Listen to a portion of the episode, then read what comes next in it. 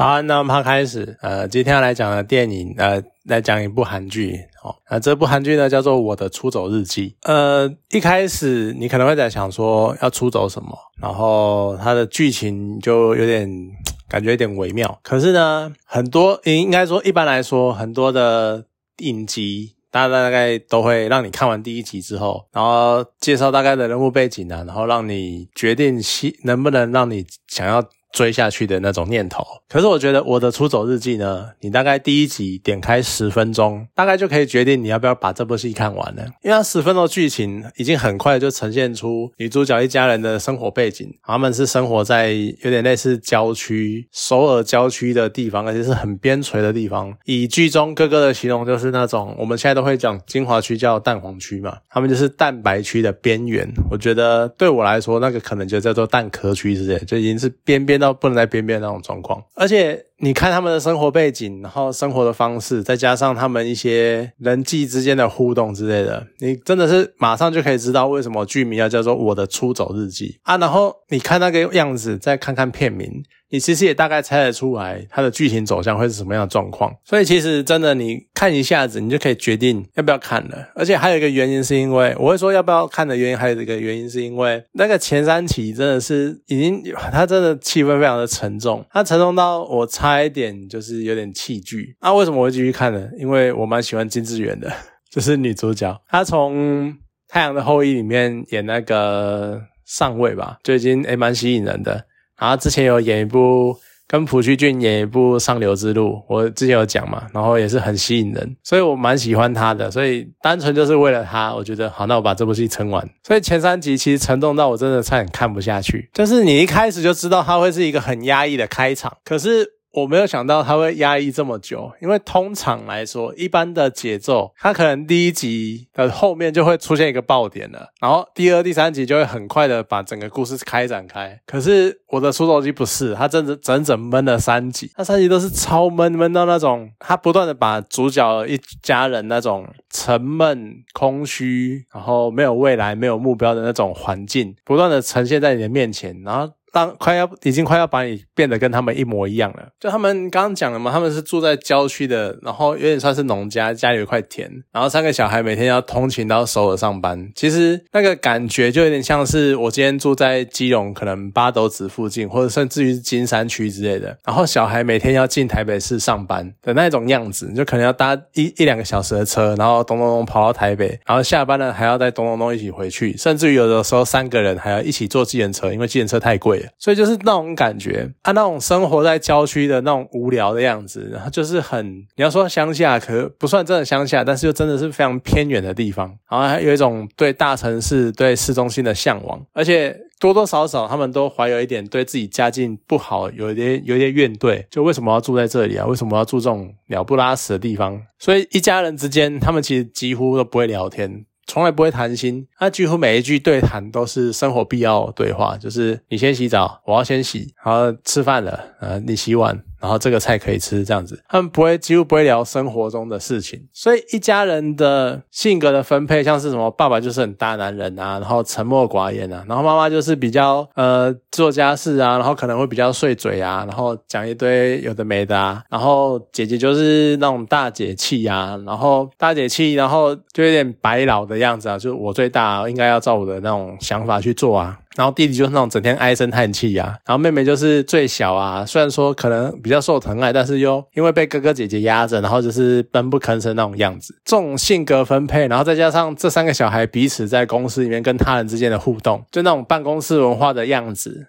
其实看起来根本就跟你我之间的日常生活一模一样。像他剧里面有一个角色，他曾经很想当编剧，然后可是他他有讲说他为什么要放弃当编剧的原因。当然详细的那个话语我忘记了，可是他的大意是，他描述一个人很努力的试图突破现况，然后最后还是突破失，然后最后还是失败的那种故事。啊，结果可是他想一想，这就是我们的日常生活啊，我要。当什么编剧，就大概就是那种我平常抬头看一下自己生活四边四周就可以看到的那个景象，我干嘛还要找一部剧，然后花时间看你演给我看的那种感觉。我觉得可能就是因为这个样子，让我差一点弃剧，就真的是跟日常生活太像了。那整部戏真正开始火起来，真正开始他们开始有那种打。打破那种沉闷感的感觉，是男主角巨先生的一个一次跳高跳远。那当然，这个跳呢，你去看就可以知道它的场景情境是什么。是他那一跳，就会觉得，哎，好像突然有点新鲜，或突然有点，总算这部片、这部影影集、这部剧开始要动起来那种感觉。其实我觉得，真的。巨先生这个角色，他在整部戏里面是那种举足轻重的角色。因为如果不是他出现在这一家人的生活里面，可能这个极其无聊，然后又非常稳定、稳定到不行的那种状态，永远不会被捣乱，永远不会出现波折。就妹妹不会遇到他，然后开始想一些有的没的，然后他们的生活可能完全不会被推进，不会被转换。而且这个角色的背景。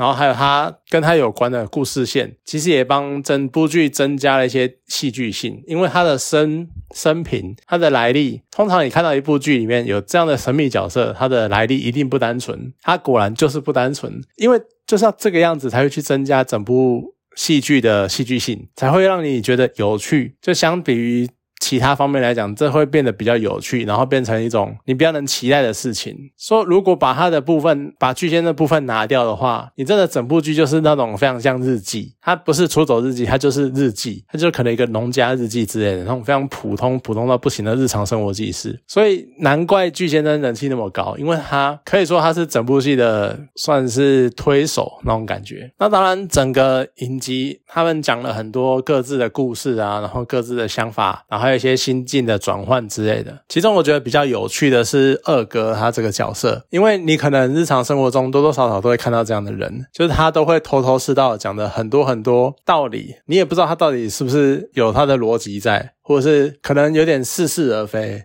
但有的时候他的确是对的，可是你又会觉得说从他口中讲出来就是怪怪的，就多少都会有这种人。然后他可能其实他真的很努力，可是呢他还是会妄想能够一步登天，然后或者他受到一点挫折就开始怪罪是周遭的风风气不好啊，然后都是你们拖累我啊啊我不是不行啊，只是因为周遭环境没有给我机会，没有办法赏识我，然后抱罪自己抱怨是啊其实是我的出身不好啊。我如果生在有钱人家的话，我早就那个功成名就之类的。就他无时无刻都在抱怨这个世界埋没他，可是你也不能真的回应他什么，你也不能去呛他，你也不能去骂他干嘛的，因为他其实真的是蛮认真的。可是其实他就是那个嘴，就是一直在碎念，在碎念，念到你真的很想把嘴巴拧下来。就你会觉得说，你是念够了没？你是讲够了没？抱怨完了没？明天还是要继续啊！你到底在抱怨什么？就有一种这种感觉。而且它还会让我想到之前我有在听大人学，他们 podcast 有一集在讲抱怨这件事情。就你对于工作或者是周遭世界的埋怨啊，其实就像一种。一股气，然后这块这股这股气呢，它不断的抱怨，会让这股气一直散失掉。就你每次抱怨呢，就会把你这种气势慢慢的一点点的流掉，一点流掉。而且你抱怨呢，并不会真的得到什么事情，并不会真的有什么意义在。可是呢，你不如把这股气慢慢的累积起来，然后把它转化成让你离开这个处境的动力，就有点像是吹气球一样，你不能一直吹在不同不同的地方，你应该把气全部吹进气球里面，然后到最后成为一种喷射的动力，或者是帮。助你前进的动力，其实这一个道理有可能就隐约呼应二哥最后领悟的那个事情。就当一段话到了嘴边，然后你选择不说出来，把它咽回去，那个时候你就是一个成熟的大人了。其实有可能有一点这种味道，反正你讲了没有用，不如认真的去转换你现在的处境。不过其实虽然说二哥真的碎嘴很烦，可是有时候你会觉得他很可爱，像是他看到劳斯莱斯的时候，那个胜利女神缓缓升起那个表情，你真的觉得超级。好笑，超级经典的，你就很像他的动作，他的感觉跟他。讲的话，他很像就是那种，其实这些感觉都隐藏在我们内心深处，我们平常不会轻易的表现出来，我们不会轻易的展露。可是借由二哥的表演，我们完全看到了这些情感、这些方式体现出来的样子会是什么。而且二哥他很妙，他在剧里面连啊三番两次的遇到那种过世的人临终的场景，然后陪那个人走完最后一程。我那时候就在想说，看一看，你就会觉得说，你可以去当一礼仪师啊，当当送行者。之类的，就最后他还真的安排到他误打误撞走到那种礼仪师的训练课堂，然后他发。然后他突然恍然大悟，哦，这就是他的天赋所在，因为他前面都是在讲说什么，他找不到天赋，他找不到热情，他找不到什么，可是他突然在那一刻，他发现了，哦，这就是他的命，这就是他专属的地方，这就是属于他的地方，他能够真正一展长才的地方的那种感觉，他那个样子，那个恍然大悟的表情，其实真的算是。有点会心一笑那种样子。二哥其实真的是蛮会演戏，他是李明基，他也是另外一部我很喜欢的作品，叫做《今生是第一次》的男主角。那是一部很棒的剧，如果有机会再讲给大家听，然后也是很好看。就整个《我的出走日记》，它到最后都还是一个，其实它到最后都是非常平淡的故事。主角群他们最后没有什么突然大红大紫，没有什么突然得到赏赏识，或者是比如说拿什么冠军，然后从此飞黄腾达之类的，他们没有这个样子，他们还是像。一般人一样过着各自的生活，然后他们虽然呢，从终于是从以往在郊区的日子，然后有搬到蛋黄区了，然后好像有慢慢的成长了一点，但是也没有到变得富豪或者多有钱这样子，所以他们所谓的这种出走的旅程，其实也不会就这么结束，只是这样的故事就真的是让你很看你们观众自己的喜好，你频率有对到的话，你就有很多的感触，你可能剧中的角色还有他们面临事情的一些。态度跟方式，还有后来事情的发展跟解决方式，可能会让你联想到一些对于生活的困境，或者是生活的解，或者生活问题的解方。可是如果你频率对不到，或者是你可能就只会觉得说，他就只是看着我们自己身边的日常生活，就像我刚刚讲的一样，就我已经平常日常生活就在看这些，为什么我还要花时间看电，还看戏剧，由明星把它演出来，而且。明星演出来一定比我们